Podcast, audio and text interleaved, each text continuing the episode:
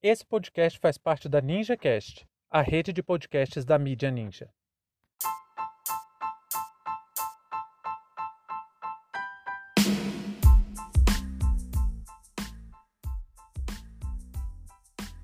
Grace Hoffman exige saída de Bia da presidência da Comissão de Constituição e Justiça. Sejam bem-vindos e bem-vindas ao seu plantão informativo com análise e opiniões a partir de uma perspectiva histórica. Eu sou Arnaldo de Castro, em conjunto com Brenda Salzman, e hoje é dia 31 de março de 2021. Para você ter acesso ao nosso conteúdo completo, visite historiaoralpodcast.com.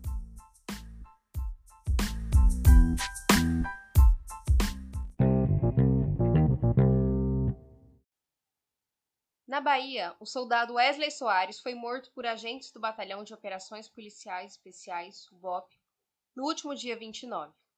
O caso ganhou bastante repercussão porque foi usado pela base do governo para divulgar mais fake news e, assim, tentar causar motins no interior das polícias militares contra os governadores. Uma das mais radicais interlocutoras do governo no parlamento, a deputada federal Bia Kisses, do PSL, foi a principal responsável pelo uso da tragédia na Bahia para acirrar os ânimos entre as forças policiais e os seus respectivos governadores. A tentativa foi um fiasco, sobretudo após as Forças Armadas darem seu recado de que não entrariam no alto golpe pretendido pelo governo. Ainda na tarde de ontem, a base parlamentar do governo tentou emplacar uma tentativa de golpe, que foi frustrada, tamanha a crise institucional que estamos vivendo. A proposta sugeria ampliar os poderes do presidente da República durante o período da pandemia o que daria controle sobre as polícias de todo o país.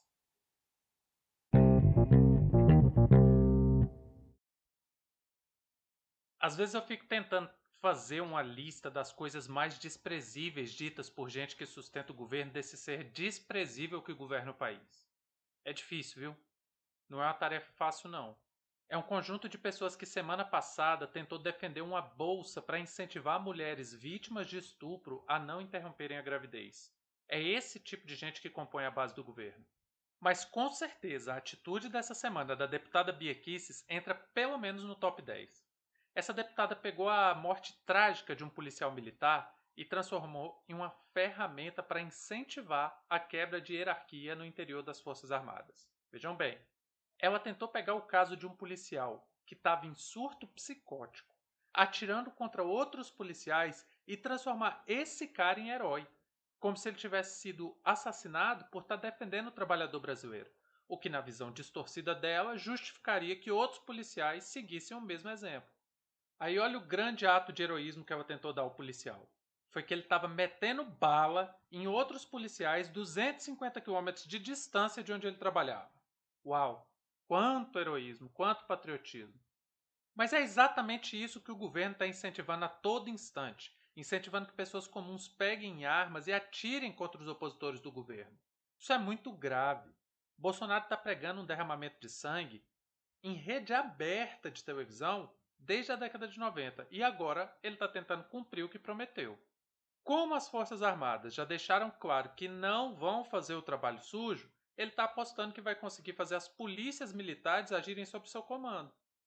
O problema é que nosso pacto federativo garante o comando das polícias aos governadores, exatamente para que não exista uma força policial sob o controle direto da presidência da República. Porque a polícia está em constante atuação de repressão na vida civil e o risco de algo assim ser instrumentalizado politicamente é evidente. Por isso que existe esse dispositivo na organização do federalismo brasileiro.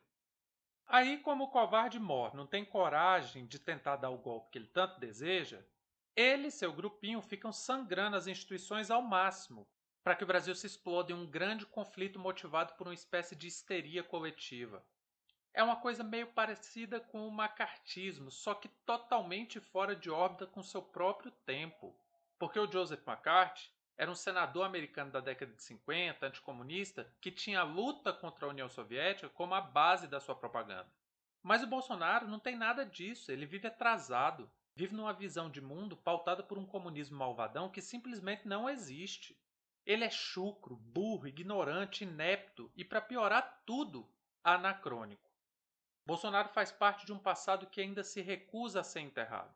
Não é por acaso que todo ano, no dia 31 de março, é a mesma palhaçada em torno dessa porcaria de comemoração de golpe. Particularmente, eu me sinto um historiador completamente fracassado, não quando eu vejo a direita defendendo essas comemorações, mas quando eu vejo que a esquerda está ajudando a perpetuar o discurso de que o golpe aconteceu dia 31 de março. Olha só, teve uma galera que veio me corrigir porque eu disse nas redes sociais que o golpe foi dia 1 de abril. Mas foi uma galera mesmo. Até grandes jornalistas parlamentares estão fazendo campanha contra as comemorações de 31 de março, como se o golpe tivesse acontecido de fato 31 de março.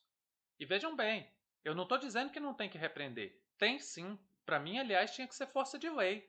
Condenar a comemoração da ditadura, assim como Chile e Argentina fizeram com as suas respectivas ditaduras e o que a Alemanha fez com o nazismo. Aí vocês vão falar: Ah, Arnaldo, mas isso é só uma data, não tem importância nenhuma, que besteira. Ah, é? Se não tem importância, por que, que os militares reforçam desde 65 que o golpe foi 31 de março? Militares talvez melhor que qualquer outra instituição, sabem a força simbólica que determinadas coisas têm. Por exemplo, todo o discurso oficial dos militares sobre a ditadura foi feito através de mentira. Foi construído através da negação sistemática, ocultamento e destruição de provas, assassinatos, conspirações, sequestros, queima de arquivos, são várias técnicas de construção de uma auto-intitulada verdade histórica que eles batalham constantemente para manter. Imagina se todo esse arcabouço de mentiras tivesse nascido precisamente no dia 1 de abril, no dia da mentira. E sim, o motivo deles reforçarem o dia 31 é exatamente porque 1 de abril é o dia da mentira. Não é porque não sabiam contar. Eu até acho que o Bolsonaro não sabe contar perfeitamente os dias do ano. É capaz que ele não saiba que depois de meia-noite começa outro dia. Deve ser até por isso que ele aboliu o horário de verão. Matemática elementar, né, matemática básica, é uma dificuldade para ele Assim como trigonometria é uma dificuldade para mim. Esse não é o caso dos ideólogos do regime militar. Eles sabiam exatamente o que estavam fazendo. Hoje eu fui ler um artigo aí de uma revista dessas aí que não vale nem a leitura, e um dos colunistas dizia que o discurso bolsonarista de comemoração do golpe. Eu fiquei assim, hã? Discurso bolsonarista? Não, gente, não é discurso bolsonarista. Esse discurso faz parte da formação das Forças Armadas Brasileiras. Isso não foi criado por Bolsonaro. Isso é o conjunto de mentiras que a ditadura criou e que querem de toda forma empurrar como se fosse verdade. E é nessa esteira que o governo movimentou sua base para usar a manipulação da história e tentar alcançar seus fins autoritários. Por sorte, ainda temos algumas vozes que lutam diariamente contra isso. Hoje foi a deputada do PT Gleisi Hoffmann, e ela na Câmara dos Deputados subiu o tom e exigiu a saída de Bia Kicis da presidência da Comissão de Constituição e Justiça. O motim que a Bia Kicis quis impulsionar está totalmente atrelado com a força do símbolo de 31 de março. Toda a crise institucional dessa semana está ligada a isso.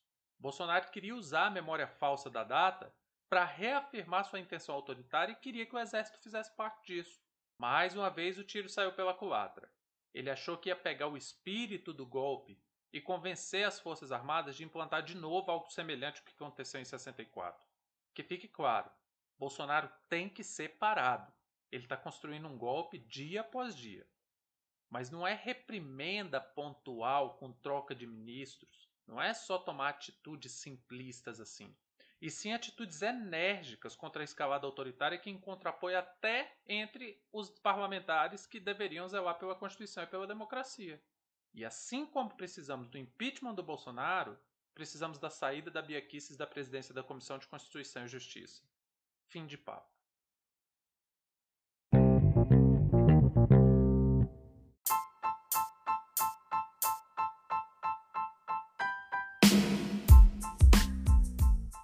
Entre tantos fatos que nos cercam e com a velocidade de informações a que estamos submetidos, essa foi nossa escolha para o destaque de hoje. Se você quiser participar do nosso financiamento coletivo, acesse catarse.me história. Muito obrigado a você por prestigiar nosso trabalho e até a próxima.